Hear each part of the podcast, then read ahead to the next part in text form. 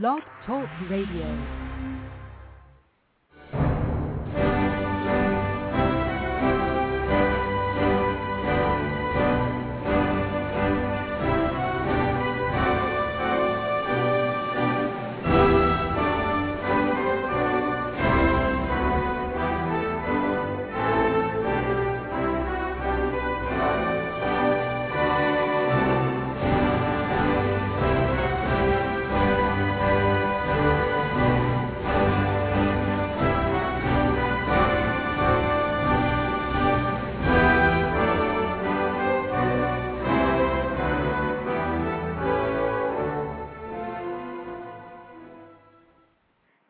Amigos. Estamos aqui de volta. Como sempre, começamos esse programa invocando a Santíssima Virgem Maria, o Santo Padre Pio de Pietrelcina, para que roguem a Deus que nenhuma injustiça se cometa nesse programa. É, eu queria chamar a atenção de vocês, em primeiro lugar, para é, conteúdo novo que foi despejado essa semana lá no, no na página www.seminariodefilosofia.org tem uma, ali uma, além de novas explicações sobre o curso de cinco anos que nós estamos pla- planejando começar muito em breve, talvez ainda neste ano, espero eu, e também uma longa explicação sobre essa questão da, da, da astrologia, porque toda hora apa- aparece algum, algum idiota, tipo Jânio Cristaldo ou outro assim, falando assim, o astrólogo, como se, vamos dizer, num tom de infinita superioridade, né? Quer dizer, eles nem têm a menor ideia do que tipo de que tipo de, de, de trabalho, de investigação eu fiz nessa área. Nunca leram uma linha do que eu escrevi a respeito. Nada, nada, nada, nada. né? Então, e nem, e nem tem a preocupação de examinar. O que significa que estão usando a palavra astrólogo, no sentido pejorativo, apenas como instrumento de difamação. Quer dizer, não se trata de uma crítica séria, de um exame sério, nada, nada, nada. É pura difamação mesmo. Mas, se eu, se eu tenho algo contra o que o sujeito escreveu em tal ou qual lugar, eu tenho que ir lá discutir aquilo que o sujeito escreveu. Não é, não é usar termos genéricos que o, o né? Então, como esse assunto da, da astrologia, eu dediquei alguns anos da minha vida para ver se tirava essa questão a limpo, né? e fiz um trabalho. Eu acho o trabalho mais sério que foi feito na área, no mundo inteiro, né? não é por estar na minha presença, mas ninguém, ninguém no mundo levou o exame do problema da- da- da- colocado pela astrologia até o ponto que eu levei. Ninguém tratou esse assunto, vamos dizer, com a radicalidade, com a seriedade que eu tratei. Tá certo? É, se você pegar apenas essa sequência de apostilas que eu coloquei sob o nome de que eu das aulas que eu dei sob o nome de astrocaracterologia, né? E que nenhum desse pessoal leu, né? Então vocês verão que ali não se trata exatamente de fazer astrologia, tá certo? Mas de investigar um problema, tá certo? É, aliás, já expliquei mil vezes isso, que é, esse debate está todo estereotipado. É, primeiro, o pessoal confunde né, o problema da existência ou não das tais influências astrais ou correlações astrais com o problema da validade ou não das técnicas astrológicas, que é uma confusão absolutamente primária, coisa de, de criança. né? É, e eu fui o único sujeito no mundo que tentou esclarecer isso aí fora dessas colocações estere- estereotipadas. Né, Pelo menos, não, outros tentaram também, mas não com essa, vamos dizer, com essa profundidade e com essa, vamos dizer, com essa persistência, tá certo? Quer dizer, o- as apostilas do curso de Caracterologia, eu creio que elas dão umas duas mil páginas. E isso aí não está totalmente inacessível. Tem lugar na internet onde você tem quase todas essas apostilas. Esse o Jânio Cristaldo jamais leu uma delas. Aliás, nem teria capacidade né, de, de, de- acompanhar uma coisa dessa. tá? Isso aí, esse assunto não foi feito para palpiteiro idiotas, tá certo? Foi feito para gente séria. Em segundo lugar, eu queria aqui noticiar um pouco com atraso, né? Que só agora chegou aqui, a edição em língua portuguesa do livro Trivium, As Artes Liberais da Lógica, Gramática e Retórica, da irmã Miriam Joseph, que foi editado aí pela E Realizações com uma tradução do Henrique Dimiterco, né, é, e que é, sem dúvida, uma, uma, uma grande notícia, porque se existe alguma esperança para a educação superior brasileira nas próximas gerações, essa esperança depende exclusivamente daqueles que estudaram comigo e que estão prosseguindo o meu trabalho. Preste bem atenção. Nós estamos fazendo o trabalho que seria obrigação do Ministério da Educação. Eu acho o Ministério da Educação uma organização criminosa que tem que ser fechada e tem que ter todos, todos aqueles canalhas na cadeia. Tá certo? Porque eles estão destruindo a infância e a juventude no Brasil. Tá certo? Existem estudos que correlacionam frequência à escola com aumento da criminalidade. Presta atenção. Dizer, quando você põe seu filho na escola, você está pondo lá para o sujeito ser ensinado, vamos dizer, a, a consumir droga, tá certo? a ser é, a se considerar, vamos dizer, um, um, uma espécie de príncipe que tem todos os direitos, tá certo? Em suma, você está criando mentalidade de bandido. Né? Ao mesmo tempo que a cultura superior no Brasil foi totalmente destruída. Se vocês olharem, por exemplo, os escritores que nós tínhamos na década de 50, com esse que nós temos hoje, que é Luiz Fernando Veríssimo, né? E Paulo Coelho, então vocês vão ver que alguma coisa se perdeu, minha gente. Se perdeu e, se per... e é difícil de recuperar. Tá certo? O único esforço sério que está sendo feito no Brasil inteiro para recuperar isso é o esforço meu e dos meus alunos que prosseguem o meu trabalho. Tem essa série de cursos muito importantes dados pelo José Monir Nasser, tem os cursos do meu filho lá, lá no, no, no Paraná, tá e assim tem várias, é, tem essa revista Dicta e Contradicta que saiu, tudo isso aí, meu filho, isso aí é tudo obra minha, tá entendendo? Tudo saiu da minha cabeça, porra. Quer dizer, no Brasil existe um educador. Pode ser um péssimo educador, que sou eu, mas eu sou o único. No Ministério da Educação não tem nenhum. Nas universidades brasileiras não tem nenhum. Tá certo? Então, quando nós terminarmos esse curso de cinco anos, eu espero que tenhamos formado, vamos dizer, uma geração de 100, 200, 300, tá certo? intelectuais de alto gabarito que vão restaurar a posição do Brasil no debate cultural internacional, porque atualmente não tem nenhum. A contribuição brasileira é zero, é zero. Tá certo? Então, nós estamos, é, é, disse, literalmente salvando a pátria. Terceiro lugar, eu queria noticiar aqui, com grande alegria, né, a formação da União de Organizações Democráticas da América Latina. Isso é, com 20 anos de atraso e com recursos financeiros incomparavelmente mais modestos, surge a primeira organização destinada a enfrentar o Foro de São Paulo. Quer dizer, o Foro de São Paulo prosseguiu as suas atividades não só sem exame crítico e sem contestação, mas no, protegido por um manto de total segredo, lançado em cima dele por esses filhos da puta, filhos da puta, canalhas, criminosos, que são os diretores de redação dos grandes jornais e noticiários de TV brasileira. Isso é tudo gente comprada e vendida tá ao Foro de São Paulo. Todos eles, sem exceção. Onde eu sei onde, o que eu tive que aguentar nessas redações por tentar praticar o jornalismo e noticiar o assunto. Tá certo? Levei tudo quanto é xingamento, ameaça de morte e perdi quatro empregos no jornalismo. Então, se tem um cara que no Brasil pode falar de discriminação, sou eu. Não é isso? Então, é claro que nada se fez para, nem para contrabalançar, nem, sabe, nem por uma questão de honra, nem só para salvar a honra, nada se fez, nem simbolicamente contra o Foro de São Paulo.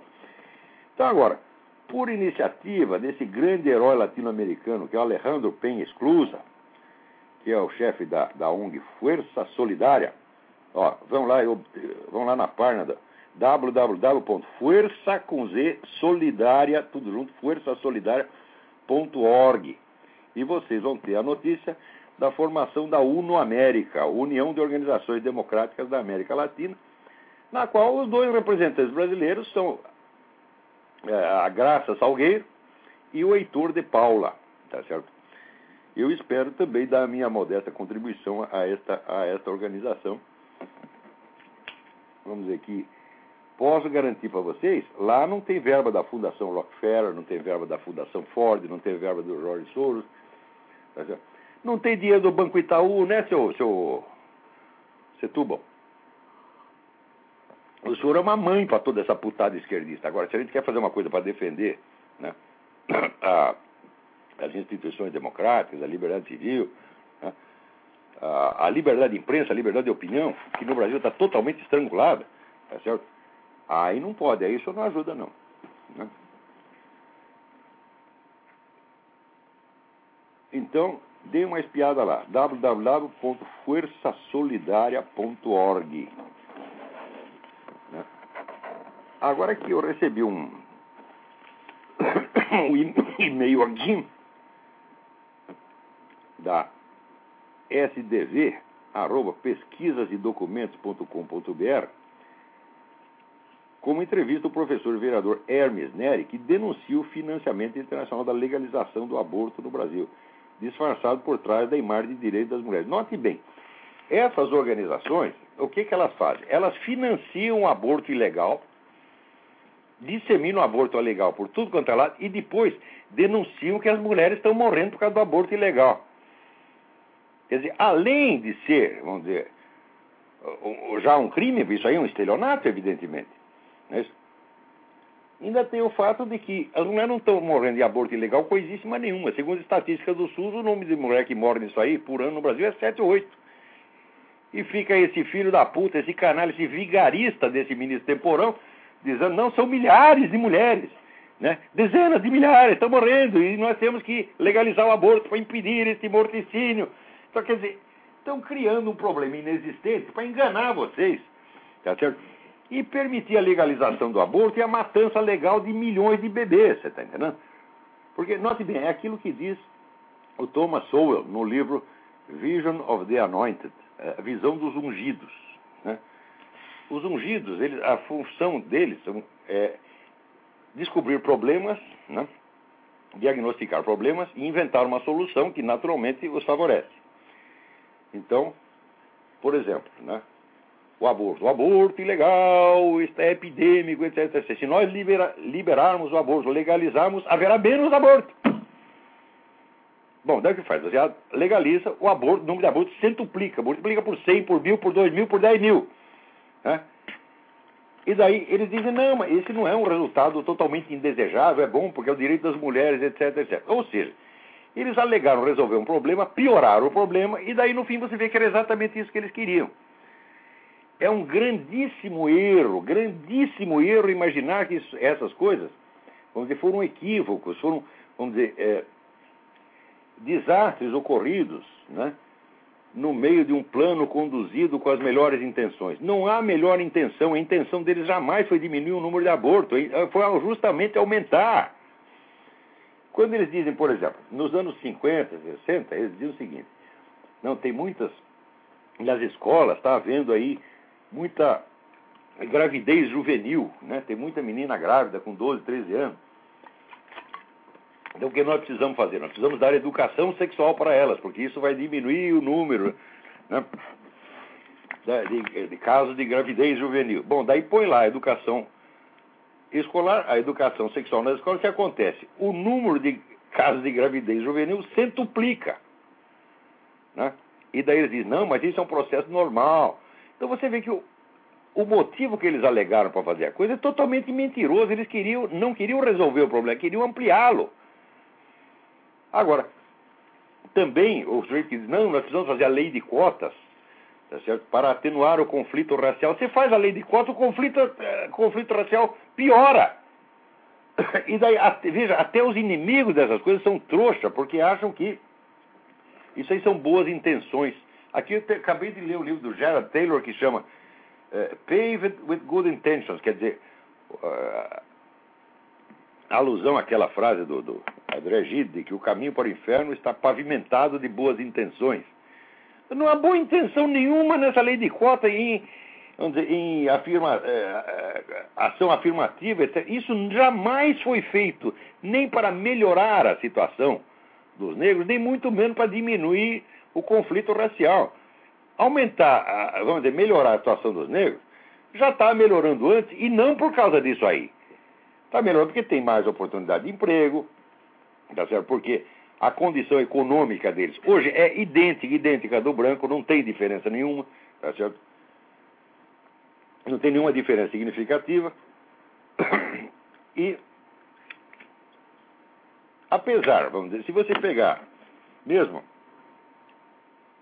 nas áreas onde você não consegue identificar nenhuma diferença, pegar dois, dois grupos sociais homogêneos, com mesma renda familiar, mesmo tipo de emprego, etc, etc. A criminalidade entre os negros é muito maior do que entre os brancos. Por quê? É por um problema financeiro? Claro que não. É pela constante instigação à ilegalidade. E é pela dissolução da família na escola, porque 50% das crianças negras aqui nascem fora do casamento. Então o sujeito é marginal desde que nasceu. Você espera que ele seja o quê quando, quando ele crescer? Certo? Presidente da República? Quantas, vagas, quantas vagas você acha que tem na presidência da República? Né? Então, isso aí é tudo feito, vamos dizer, para corromper a comunidade negra, para baixar o nível cultural e moral da comunidade, tá e para transformar essa comunidade em inimiga do restante da sociedade. Foi feito para isso, porra. E esse negócio de aborto também. Né? Ora, essa campanha mundial do aborto, financiada por Fundação Ford, Fundação Rockefeller, né?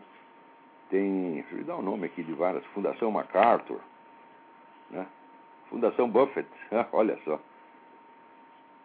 Quer dizer, é muito dinheiro, são bilhões e bilhões de dólares que são despejados, primeiro para incentivar o aborto ilegal e depois para forçar a legalização do aborto.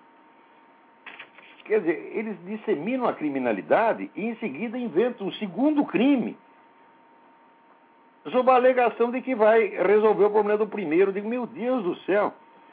Agora aqui, a carta capital, que é abortista, tá certo? Infelizmente as mães dessas pessoas não eram abortistas, né? deveriam ser, porque eu sou a favor do, já disse, do aborto voluntário retroativo.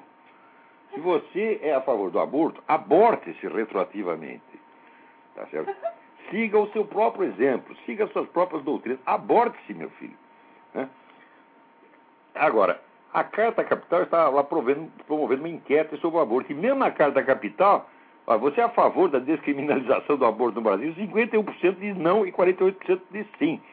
Então entre lá no www.cartacapital.com.br e votem nesse negócio, tá certo? Não vamos deixar eles dar opinião sozinho, não. Agora,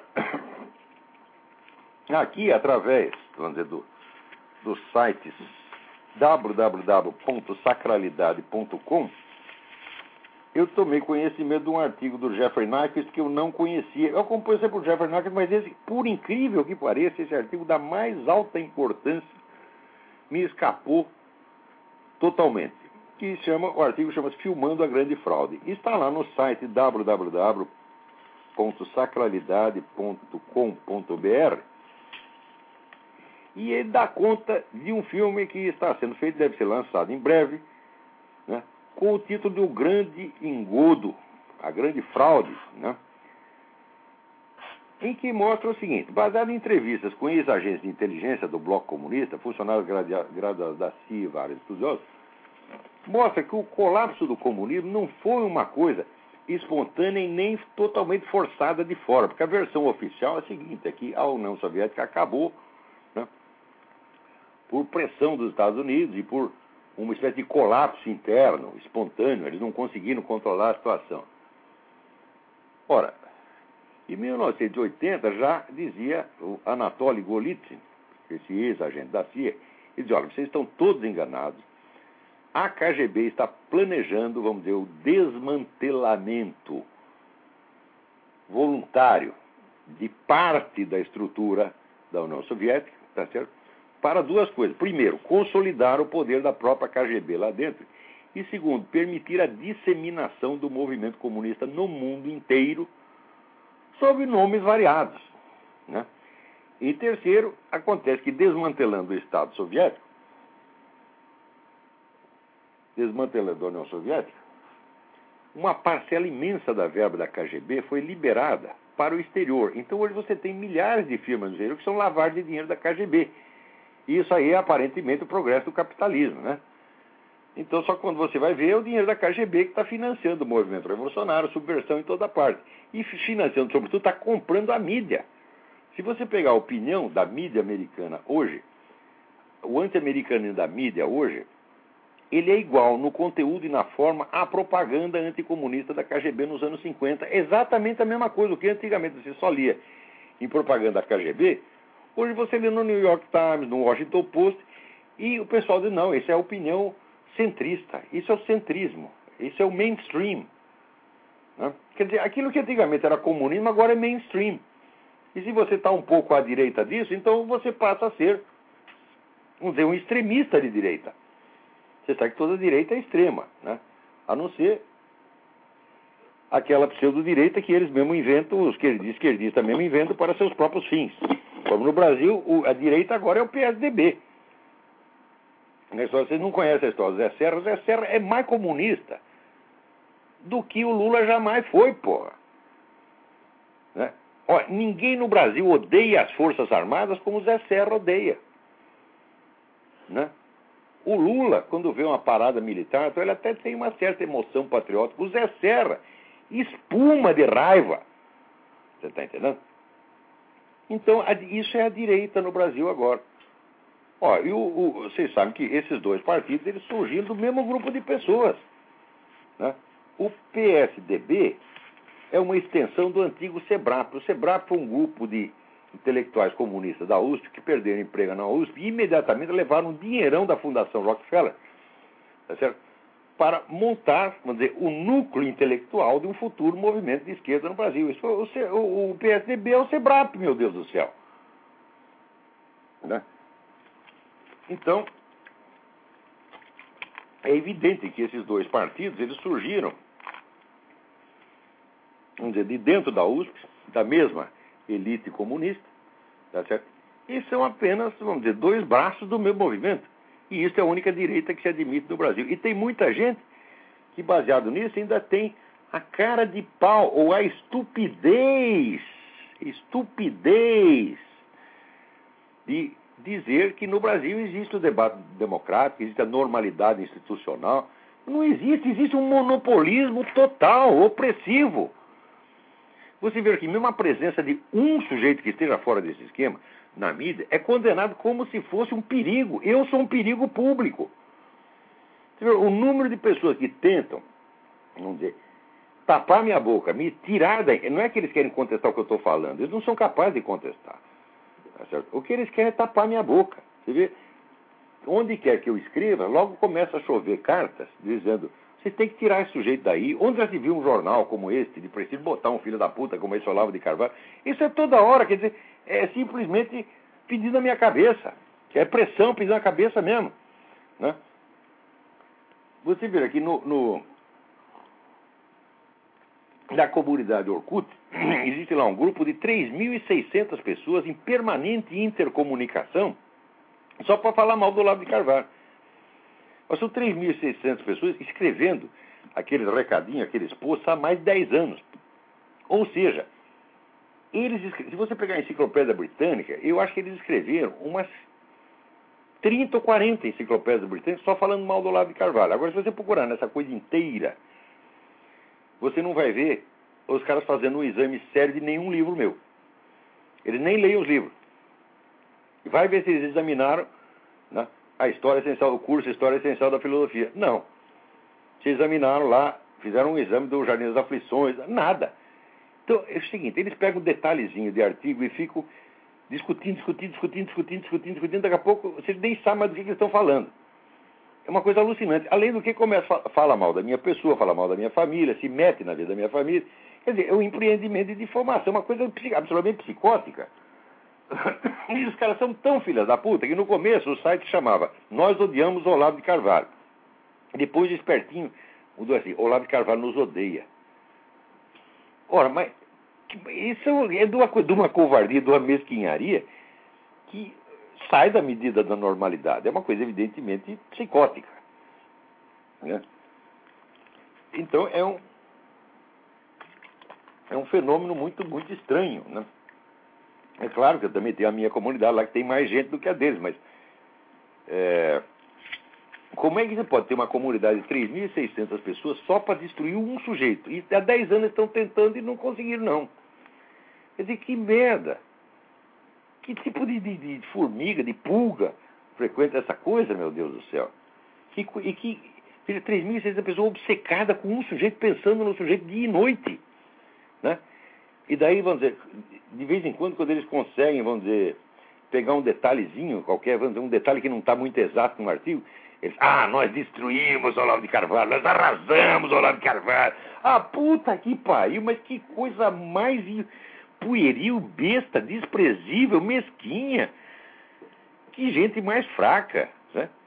É um, olha, se você vai lá, são 3.600 bundas, você está entendendo?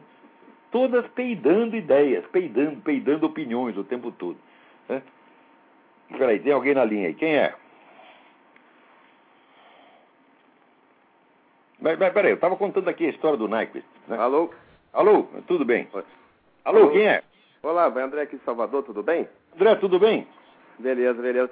Olá, olha só, tira uma dúvida. Você, há umas duas semanas, você tinha é, recomendado um autor é, sobre crítica literária, o Northrop Frye, né? Aí eu fui Isso. entrar na, na internet para comprar o livro e me surpreendeu bastante que quem edita é, The Great Code, que foi traduzido como Código dos Códigos, é a editora Boitempo, que é uma pois é. editora é. escancaradamente marxista. Então, é, mas, eu fiquei, com essa, fiquei com essa dúvida. Doutor, doutor Emir, que é o chefe da Boitempo, né?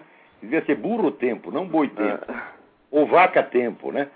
Então, é, o doutor Emir leu lá o meu artigo, vê que. Ah, esse cara está falando. Daí eles.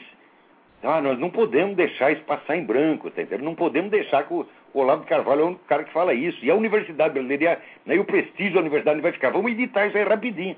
Então é isso. Ah, então o livro não tem nada que possa ser, assim, digamos, aproveitado em prol do marxismo, Eu não sei se a assim, não, né? Porque, olha, tradução de ter o nome do doutor Emir... Já é suspeito, né? A probabilidade de fraude é enorme, porque, veja, o que ele fez com aquele livro do francês, até esqueci o nome do sujeito. Ah. Ele fez uma tradução que invertia o significado que o cara falava. Ah, então eu acho melhor comprar ele em inglês mesmo, né? Ter esse ah, trabalhinho a mais aí, né? Língua, tem a tradução espanhola, tem tradução francesa. Ah, tudo bem então. Então tá bom, que eu fiquei muito intrigado aí com, esse, com a sua recomendação editada pela Boitempo. Então você já esclareceu aí. Obrigado, lá, um abraço aí, muita saúde. Valeu, um abração. Bom, Então, o Nyquist, nesse ele está falando do filme do cineasta chamado Robert Buchar, B-U-C-H-A-R, né, que é um sujeito que nasceu na Tchecoslováquia e que agora está aqui no, no Columbia College de Chicago. Olha, note, o mesmo onde esteve lá o, o, Obama na Faculdade de Direito, né? Fazendo aquela tese secreta que ninguém pode ler? E tendo lá uma carreira maravilhosa que também ninguém pode saber, porque o histórico escolar é, proibido, é secreto. Mas falando nisso, houve todo o debate naquele site Pedro Doria, e eu tô lá, eu de idiota, de bobo, de trouxa, comecei a responder as coisas lá no Pedro Doria. Então estou lá, né? puxando o público para, como diz o, é o movimento dos 100 leitores, como diz o, o, o Reinaldo Azevedo, né?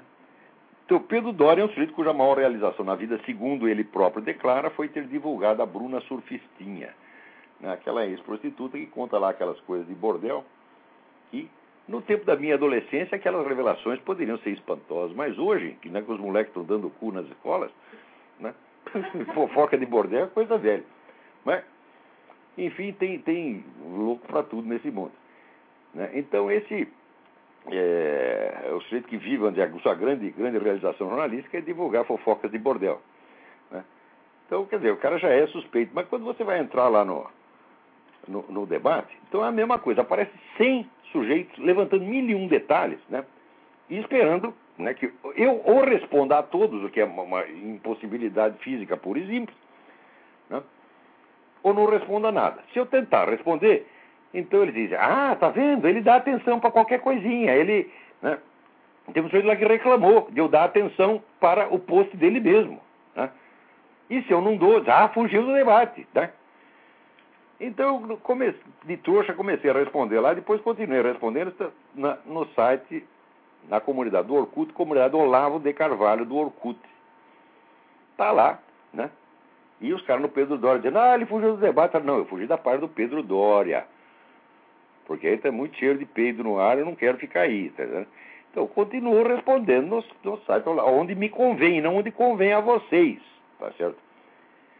Agora, o curioso é que apareceu uma tal de Lizzie, que é uma, uma brasileira que vive aqui na Califórnia. No, né, ela vem aqui sofrer os horrores do capitalismo, coitadinha. Está lá lecionando na Universidade Americana, ganhando aquela miséria, né?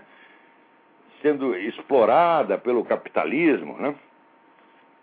Ô, Lizzie, vai, pô, você devia lecionar lá em Cuba, porra, não aqui. Aqui você sofre muito, né? Então a mulher é, é ubamista louca, fanática, né? cega, histérica.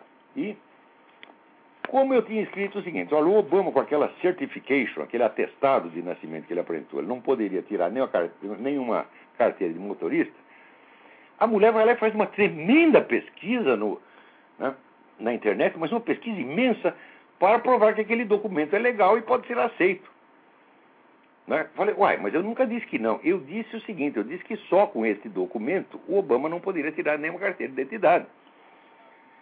Não quer dizer que o documento em si seja ilegal ou não possa ser aceito. Claro que pode. Daí, como ela fez essa pesquisa, aparece 500 negros tá vendo? Ela tapou a boca do Olavo, destruiu o Olavo de Carvalho, olha só, blá, blá, blá. Quer dizer, primeiro, é assim, um, um autor de 40 mil páginas de escrito, você descobre uma, uma coisinha sobre um fato da atualidade e acha que se desmentir naquilo, você destruiu o cara. Digo, puta que pariu, já é coisa de psicótico, evidentemente, né? Mas vamos supor que ela tivesse feito isso. Mesmo se tivesse feito, seria uma grande merda, né? Eu pego lá a obra de Goethe, tá certo? E mostro, olha aqui, Goethe errou uma data, Goethe falou uma coisa de uma lei que não é assim. Ah, vai pra puta que pariu, porra, né? Mas, mesmo assim, é o seguinte, o que a mulher fez é discutir comigo como se eu estivesse questionando a legalidade do documento ou a aceitabilidade do documento. Eu jamais aceitei. O que eu disse é o seguinte: é que só com esse documento ele não pode tirar uma carteira de identidade. Daí ela disse: Olha, está aqui a lista dos documentos aceitos. Pá, pá, pá, e, além disso, não está na lista dos documentos não aceitos. Olha, a lista dos documentos não aceitos não existe, minha senhora. Porque uma lista dos documentos que não são aceitos não teria fim jamais. Né? Mas Veja, se você for em qualquer departamento de trânsito aqui, você verá que as normas para emissão de carteira de motorista foram mudadas depois do Patriot Act. Isso quer dizer que todos os documentos são verificados. Até coloquei lá na, na comunidade Olavo de Carvalho o regulamento do DMV, Departamento de, de Veículos Motorizados, que diz todos os documentos apresentados para a carteira de motorista são verificados. Ora, o que, que é a certification, aquela que o site Daily Cost e a campanha do Obama publicou?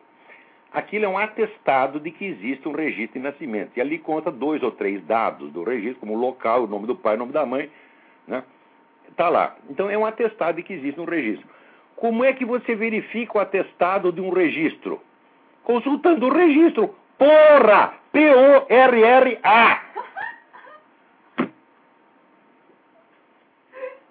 Agora fica esta dona Lise, que é uma louca, você está entendendo? Fazendo uma pesquisa, usando todos. Ela é professor de história, usando todos os seus recursos de pesquisa historiográfica para provar que o documento é legal, mas eu nunca disse que o documento é ilegal. Porra! P-O-R-R-A. Né? Exclamação. Né? Então, eu lembro do tempo que eu trabalhava no Notícias Populares, as manchetes iam completar um certo número de linhas, de, de, de, de sinais, se faltava, daí o Jean Melê, que era o diretor, que era outro maluco, dizia, né? Pau, pau era exclamação. Então aqui, porra, P-O-R-R-A, pau. Entendeu, né? Então, o que, que a mulher está discutindo? Ela está discutindo um detalhe lateral absolutamente sem significado. Em segundo lugar, existe o detalhe que, além do documento ser verificado, e verificar, eu repito, eu vou repetir, eu não sei se eu não estou sendo claro, didático o suficiente. O atestado atesta que existe um registro de nascimento. Como é que você pode verificar o atestado sem ser conferindo com o próprio registro, ou seja, com aquilo que eles chamam Vote Birth Certificate. Não tem, não tem outro jeito, porra. Então, você veja, até o número do Social Security, que você dá lá no DMV, eles vão verificar. Eles passam imediatamente um xerox para o Social Security, né? e diz, me confere aí se esse vê se esse número confere aí, porra. E daí os caras mandam, né? De volta o xerox do registro original, tá lá o número do Social Security confere. Então, chega lá, senhor Obama, eu quero uma carteira de motorista, eu quero a minha driver's license. Todo ilegal tem, eu que sou senador da República, eu quero ter a minha também. Porra. Daí ele bota lá certification. O que, que eles fazem? Passa o xerox daquilo para o Departamento de Saúde do Havaí e diz: confere aí, porra. Hã? Quer dizer, tem que ter um registro lá, porra. A validade do atestado depende da existência do registro originário. O atestado não é um documento independente. E ele não é também uma cópia do registro originário, ele é apenas um atestado de que o registro existe. Até onde, pô, é tão difícil entender isso. Agora fica lá a mulher fazendo uma pesquisa imensa para provar que o atestado é legal. Fala, claro que o atestado é legal, porra. Mas ele é legal por quê? Porque existe o registro. E se não puder conferir com o registro, bom, aí é o seguinte: é o atestado do inatestável. Né? Agora, as pessoas leem aquele negócio da Lise e ficam impressionadas com a quantidade. Olha, ele está checando o fato. Eu digo, mas escuta, peraí. A validade de uma pesquisa não é só a minúcia dos fatos, é a pertinência, é saber se está discutindo o centro da questão ou outra coisa completamente diferente. Em segundo lugar, tem o detalhe que o DMV exige não um documento de identidade, exige dois. Cadê o segundo do Obama? Hã? Histórico escolar? Não, histórico escolar do Obama está proibido, não pode ter. Passaporte, passaporte dele também não pode ver. Então, pô, é tudo documento secreto. Agora, tem outra coisa. Também está no regulamento do DMV que se houver qualquer sinal de que houve falsificação ou adulteração, a coisa não vai ser aceita e ainda vai ser comunicado para a polícia. E existe o seguinte: tem o alistamento militar do Obama é evidentemente falsificado. Olha, com relação ao atestado certification, há indícios de que é falsificado. Esses indícios são muito fortes. Mesmo porque as margens do documento, aquele papel onde se imprime, é mudado todo ano. E ali aquele sujeito que técnico foi consultar lá pelo ONET dele mostra que as margens, ali tem duas margens misturadas, uma de 2007 e outra de 2008, então tem algum treco errado. Mas mesmo assim pode ter havido algum engano. Mas no caso do alistamento militar não há engano possível não há nenhum engano possível, porque o atestado foi assinado em 1980 num formulário que foi impresso em 2008. Quer dizer, eu sei que Obama caminha sobre as águas, que ele faz a multiplicação dos pães, eu sei de tudo isso. Mas como é que você pode assinar um formulário 20 anos antes do formulário ser impresso, porra? Isso aí, ó, nem Jesus Cristo fez, porque isso aí seria inverter a ordem do tempo inverter a ordem do tempo, não consta que Deus Todo-Poderoso tenha feito jamais. Por quê? Porque o tempo é a estrutura da realidade onde a gente existe. Ele inverter a ordem do tempo, ele pode fazer, mas ele pode fazer no juízo final, porque daí acabou tudo. Como diz, é o fim dos tempos.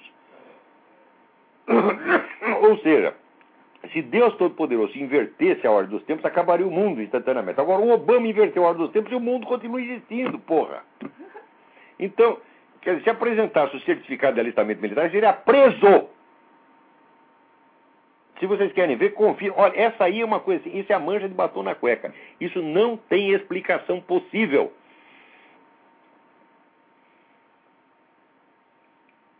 Olhe no site da Debbie Schlussel Deb, D-E-B-B-I-E, Schlussel, S-C-H-L-U-S-S-E-L.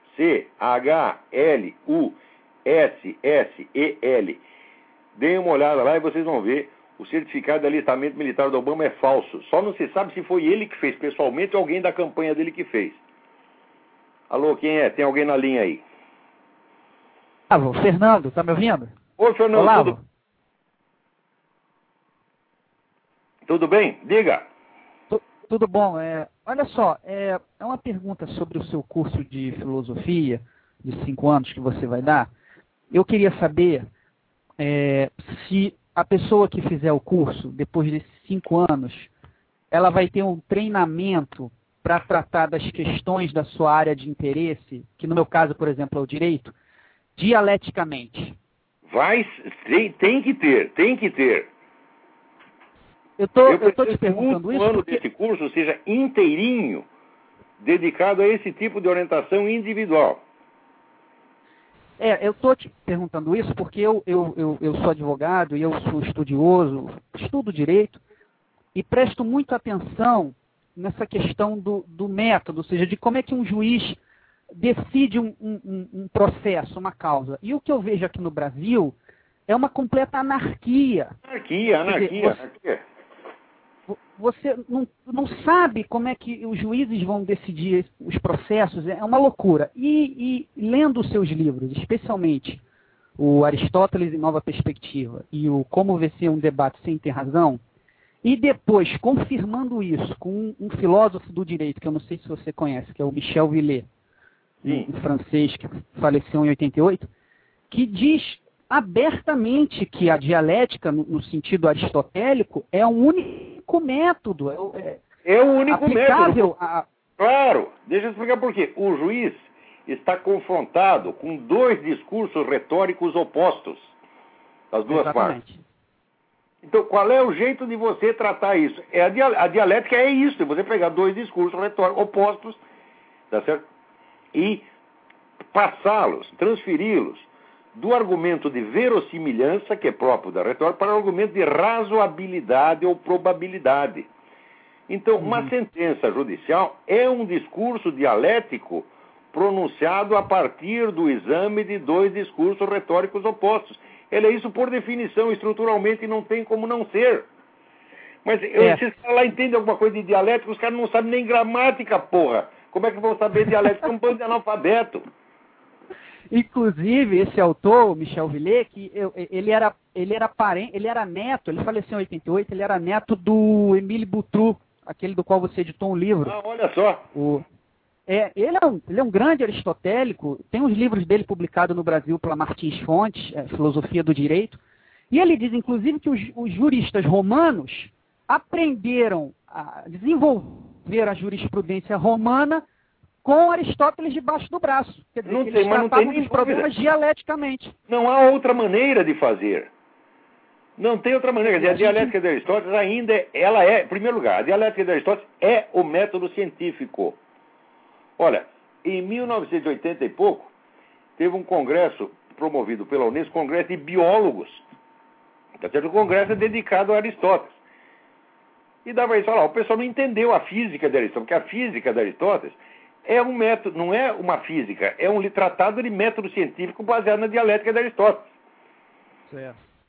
Quer dizer, a, a última palavra em matéria de método científico ainda é Aristóteles. O pessoal fica falando de Karl Popper e outros passaportes, pode esquecer. O que, tudo que o Karl Popper diz não- é- já está em três linhas de Aristóteles, já está dado tudo lá. Né? Então, É. não tem outra maneira, não tem por onde escapar. É, e, a, e a situação nas faculdades de direito é tão estúpida, é tão é uma decadência tão grande que se eles não dão, eles não falam da dialética, eles sequer falam da retórica lá, que é uma coisa assim básica para Nem- um advogado. esse, esse é o problema. Eu tô fui aprender isso depois que eu saí da faculdade. De calamidade, calamidade. É. Eles estão formando, Hoje eu fico lendo- formando bandidinhos. Pois outro dia eu não li aqui a sentença daquela mulher lá do Ministério Público que recusou Mas isso aí é regra. sem partido. A escola sem partido Mas se é queixou de regra. que havia de que havia uma doutrinação unilateral marxista nas escolas. A mulher diz, ah, eu rejeito porque o pluralismo é bom. Aí o cara está se queixando de que não existe pluralismo e ela diz, ah, não posso aceitar porque é bom ter pluralismo. O que, que é para fazer com uma mulher dessa? É para respeitar, é para mandar enfiar de sentença no cu. No cu! Você está entendendo? Eu me recuso terminantemente a falar dessas coisas de maneira respeitosa.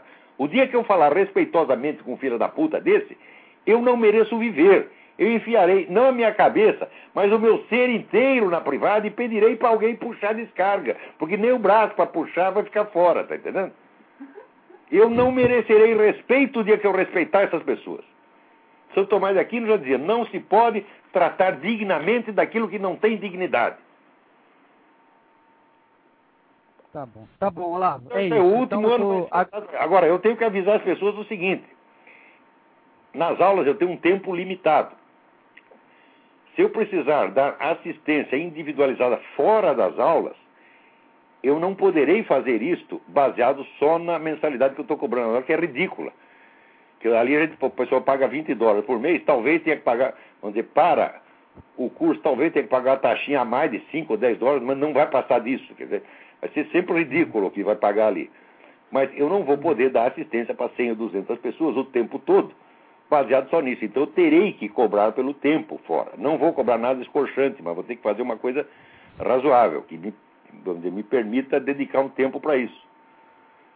Porque a, a, vida aqui é cara. Né? Outro dia até surgiu uma discussão, os caras, eu disse, olha, os caras dizendo, ah, ele tem inveja da gente que é professor universitário. Eu digo, o quê? Inveja? Eu ganho três vezes mais do que qualquer professor universitário. Eu ganho três vezes mais que o professor titular, porra.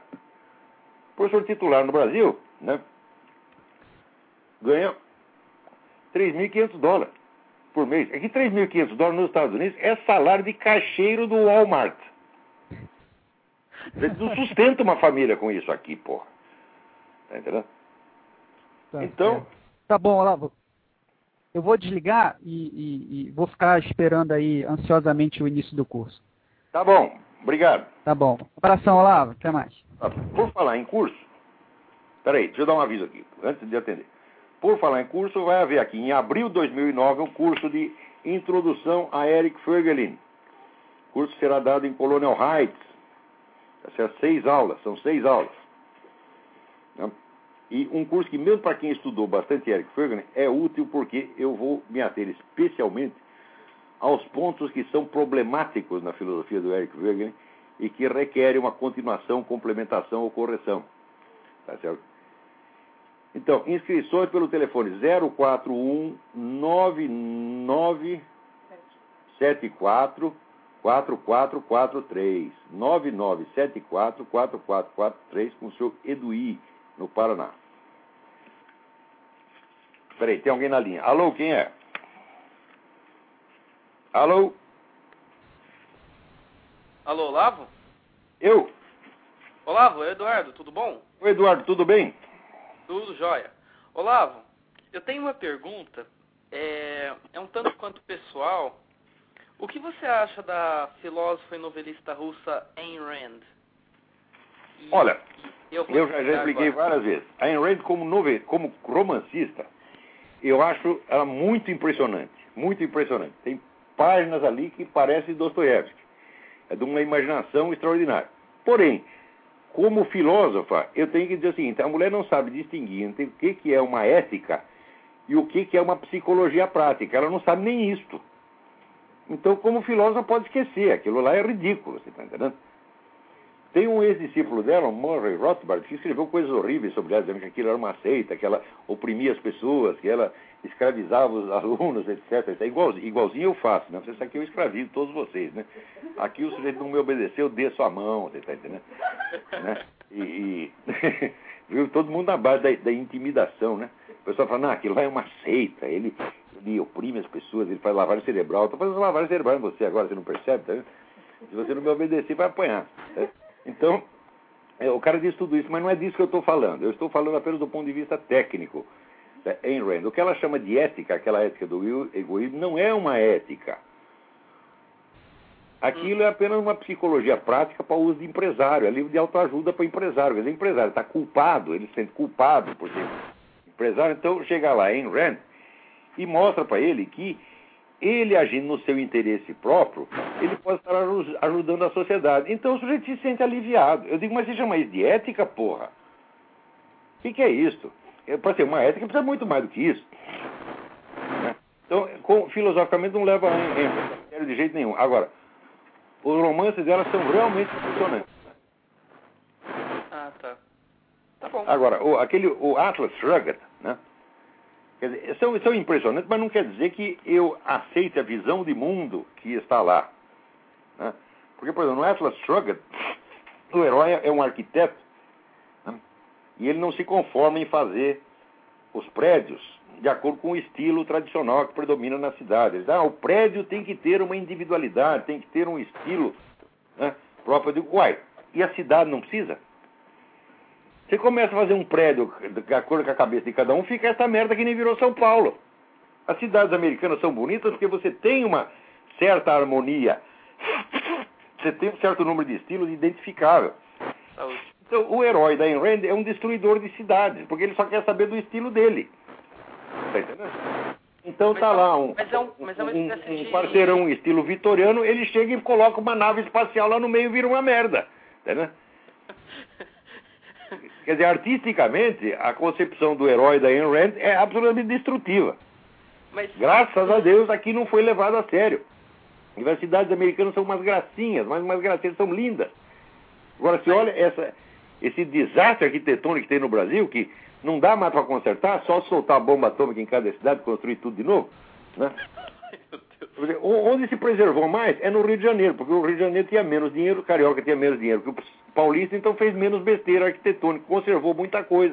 Aqueles casarões do tempo do Império, tá tudo lá. Não tiveram dinheiro para derrubar. Então, mas é, ela é um pouco, ela traz um pouco de Nietzsche, né, na, na sua filosofia. Não... Ó, Nietzsche é filósofo adolescente complexado, porra. Nietzsche é uma das cabeças mais confusas que já houve no universo. Não, mas é, Não que ele não tenha umas sacadas geniais de vez em quando, mas coitado do Nietzsche ele tinha sífilis, então tinha dor de cabeça o dia inteiro. Né? Quando ele acordava da dor de cabeça, ele tinha umas ideias e escrevia rapidamente um aforismo, duas, três linhas, depois voltava a dormir, tá entendendo? Então, de vez em quando tinha uma sacada genial, mas aquilo não tem continuidade, não tem coerência nenhuma, é impossível você reduzir aquilo a coerência. O Eugen Fink, que foi secretário do Husserl, tentou reduzir, vamos dizer, a, a um sistema o pensamento do Nietzsche, encontrou cinco sistemas diferentes, o que é a mesma coisa que dizer que não tem nenhum. Então Nietzsche pode dizer qualquer coisa, né? Qualquer coisa que o Nietzsche diz pode ser verdade, pode ser, pode não ser, dependendo do sentido que você dê àquilo. mas ô, Olavo, ela, Nietzsche é um filósofo bom para quem gosta de não entender, você está entendendo? mas ela falou que ela baseou o objetivismo dela é, em, justamente em Aristóteles, no. É, é, ver- é verdade, só que esse, esse princípio do egoísmo que ela coloca, ele não é um sistema ético, ele é uma regra prática que se aplica em certas circunstâncias. Quer dizer, o egoísmo saudável faz parte da natureza animal do homem. Só que isso não é a ética de Aristóteles, isso é uma frase no meio de um sistema ético enormemente complexo. E a mulher pega essa frase e diz que é um sistema ético, porra. Não é. Ah, dizer, um sistema ético ele tem que poder, vamos dizer, ser generalizado para todos os casos. Mas, por exemplo, na economia, quando as pessoas buscam seu próprio lucro, funciona melhor, não funciona? Do que quando o governo diz o que